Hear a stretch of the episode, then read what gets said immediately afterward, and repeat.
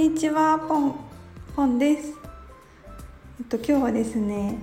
ご質問いただいたのでお答えしたいと思います。質問ありがとうございました。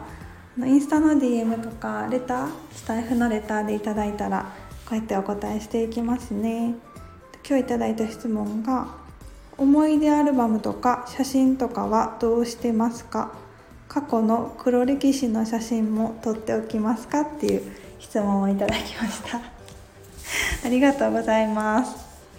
うーんと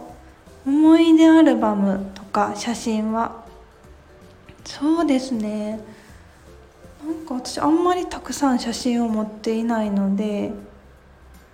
うん。そんなにないんですけどまず思い出アルバム？思い出アルバム卒アルって考えると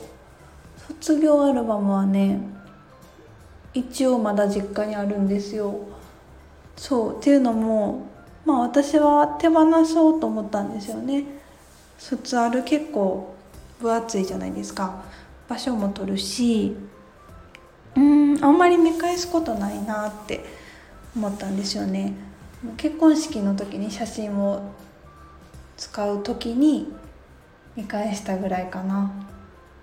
なんか卒業記念で作ったこうクラスごとの文集はちょこちょこ見返してたんですけどその卒アルってね、まあ、高校に関しては440人いたのでほんまにもうビビたるところにしか載ってなかったしうん。あとなんか必要になったりあ見返したいなって思ったら同級生全員持ってるじゃないですか。お揃いの卒アルを。お揃いっていうか。そう中学校やったら、うん、100人ぐらい。高校やったら400人以上のみんなが全く同じ卒アル持ってるからねちょっと見してもらったりちょっとだけ借りたりしてもいいかなってそういう考えで手放すことにしたんですけどそれ言ったら私のおばあちゃん祖母が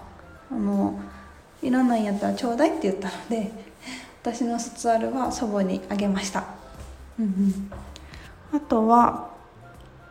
黒歴史の写真はですね黒歴史の写真は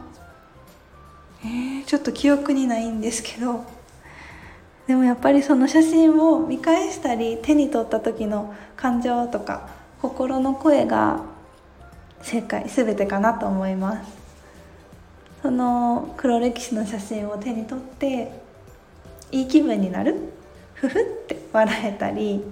あーなんか楽しかったなって思い出に浸ったりそういういい感情になるのであれば残しておくのはすごくいいと思うしそうあとはなんかこの時うんこの時の初心を忘れずになんか頑張ろうみたいな気持ちになる。そうそういう、ね、情熱が湧いてくるのもいい気分だからそれも残しといたらいいと思います。ただやっぱりこうななんかなイライラしたりムカついたり黒歴史怒れてきたり うんなんかそういう悪い感情？それを手に取ってさっきのね幸せとか浸れるっていうのとは反対の感情になるんだったら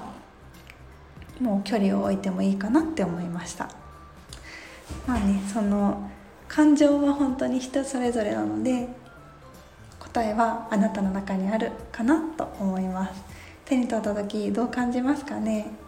そこをねキャッチして自分と、うん、どうしようかなって自己対話してみてもらうとおのずとベストな答えが出るかなって思いました。ではではありがとうございます。